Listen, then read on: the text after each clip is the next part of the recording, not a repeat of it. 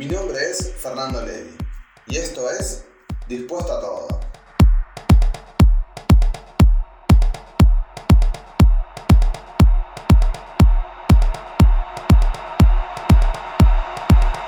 Este tema estaba en la lista de espera como muchos otros, pero hay tantas cosas de las que hablar. Trato de ponerle fecha a cada uno de los temas que se me van ocurriendo para no olvidarme de ninguno. Pero bueno, ahora vamos a lo que nos corresponde. El tema de hoy es la fuerza de voluntad. Y quiero empezar este episodio preguntando qué es exactamente la fuerza de voluntad. Porque muchos de nosotros hablamos de la fuerza de voluntad como si entendiéramos al 100% este término. Es nuestra capacidad para superar una situación o lograr cierto objetivo. Con la fuerza de voluntad podemos superar cualquier obstáculo con el fin de lograr una meta.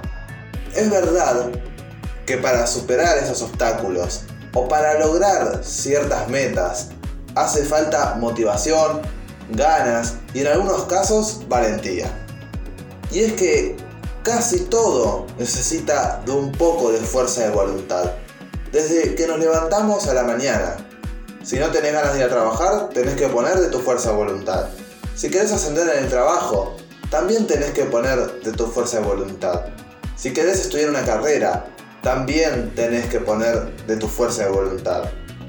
Y solemos creer que si no podemos hacer algo es porque no tenemos fuerza de voluntad. Pero déjame decirte que ese es un pensamiento erróneo. La fuerza de voluntad puede entrenarse una vez que entienda su significado. Porque, obviamente, ¿cómo vamos a trabajar para mejorar cierto aspecto si no sabemos de qué se trata? La fuerza de voluntad, en otras palabras, es la capacidad que tenemos para superar nuestros impulsos y nuestras conductas, para dirigir nuestros pasos hacia donde nosotros queremos, hacia donde nosotros queremos llegar, hacia aquella meta, hacia aquel objetivo que ahora vemos muy lejos, pero que algún día, sin ninguna duda, podremos alcanzar. Y no podemos decir que haya alguien que no tenga esta capacidad, que no tenga fuerza de voluntad, porque se dejarían llevar por sus impulsos y vaya uno a saber qué podría pasar. Fumaríamos, comeríamos cualquier cosa, golpearíamos a los demás, insultaríamos a cualquiera que nos haga enojar, y así con todos nuestros impulsos, todos los días, todo el tiempo. Y obviamente terminaríamos todos muertos, o enfermos, presos o algo parecido. Todo corre por nuestra fuerza de voluntad, porque controla nuestros impulsos. Todos los días, por más que creamos que somos débiles en este aspecto, es nuestra fuerza de voluntad lo que permite que mantengamos el control en los pasos que damos para llegar a nuestros objetivos y para controlar nuestros impulsos. Todo el tiempo, todos los días. Pero déjame hacerte otra pregunta. ¿Cuáles son los pilares de la fuerza de voluntad? Bueno, en mi parecer hay tres pilares fundamentales. La motivación, el autoestima y la tolerancia a la frustración. Y voy a pasar a explicar cada uno de estos porque ninguno es más importante que el otro, todos tienen la misma importancia. Primero, para estar motivados es necesario que la meta sea importante para nosotros. Una buena autoestima nos ayuda a mantener la fuerza de voluntad. Porque si yo me siento capaz, voy a continuar, más allá de las dificultades que se me presenten en el camino hacia lograr el objetivo. Y ahí ya hay dos aspectos. La motivación y la autoestima que van de la mano. Y con respecto a la tolerancia a la frustración, si aprendemos a tolerarla y a manejarla, nuestra fuerza de voluntad no se debilitará.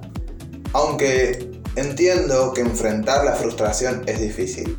Creo que a todos, en cualquier momento, nos ha pasado o nos va a pasar de tener que enfrentar la frustración ante una situación inesperada o ante el camino hacia aquel objetivo.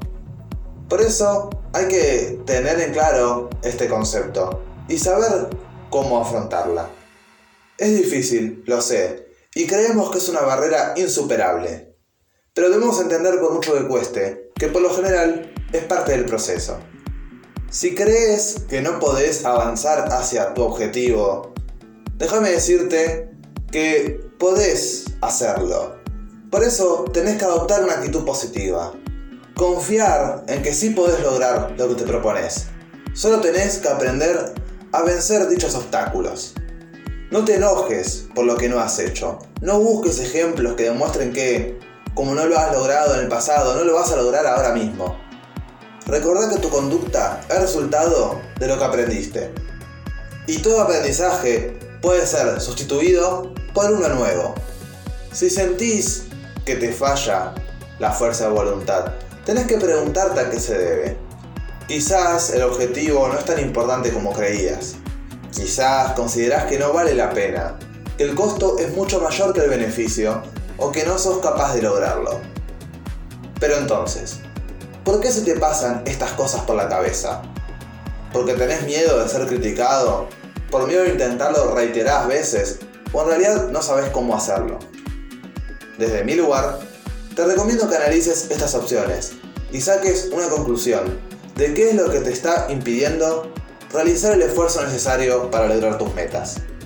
Créeme que si no descubrís cuál es la traba en el camino hacia tu objetivo, no vas a poder continuar.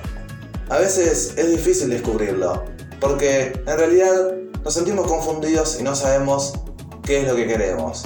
Pero bueno, te recomiendo que te tomes el tiempo para descubrir qué es lo que te está impidiendo avanzar. Para cerrar este episodio, quiero agradecerle al podcast Alma Literaria que me nombró en su último episodio, así que muchas gracias a él por su mención y si quieren conocerlo pueden buscarlo en Spotify como Alma Literaria.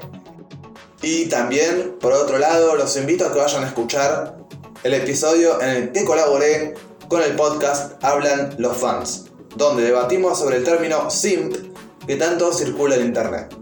Pueden escucharlo en Spotify buscándolo como Hablan los fans todo junto. Recordá que puedes escuchar todos los episodios de Dispuesto a Todo en Anchor, Spotify, Spreaker y también en Google Podcast. Y no olvides seguirme en Instagram buscándome como arroba guion bajo dispuesto a todo. Ahora sí, muchas gracias y nos escuchamos el próximo lunes.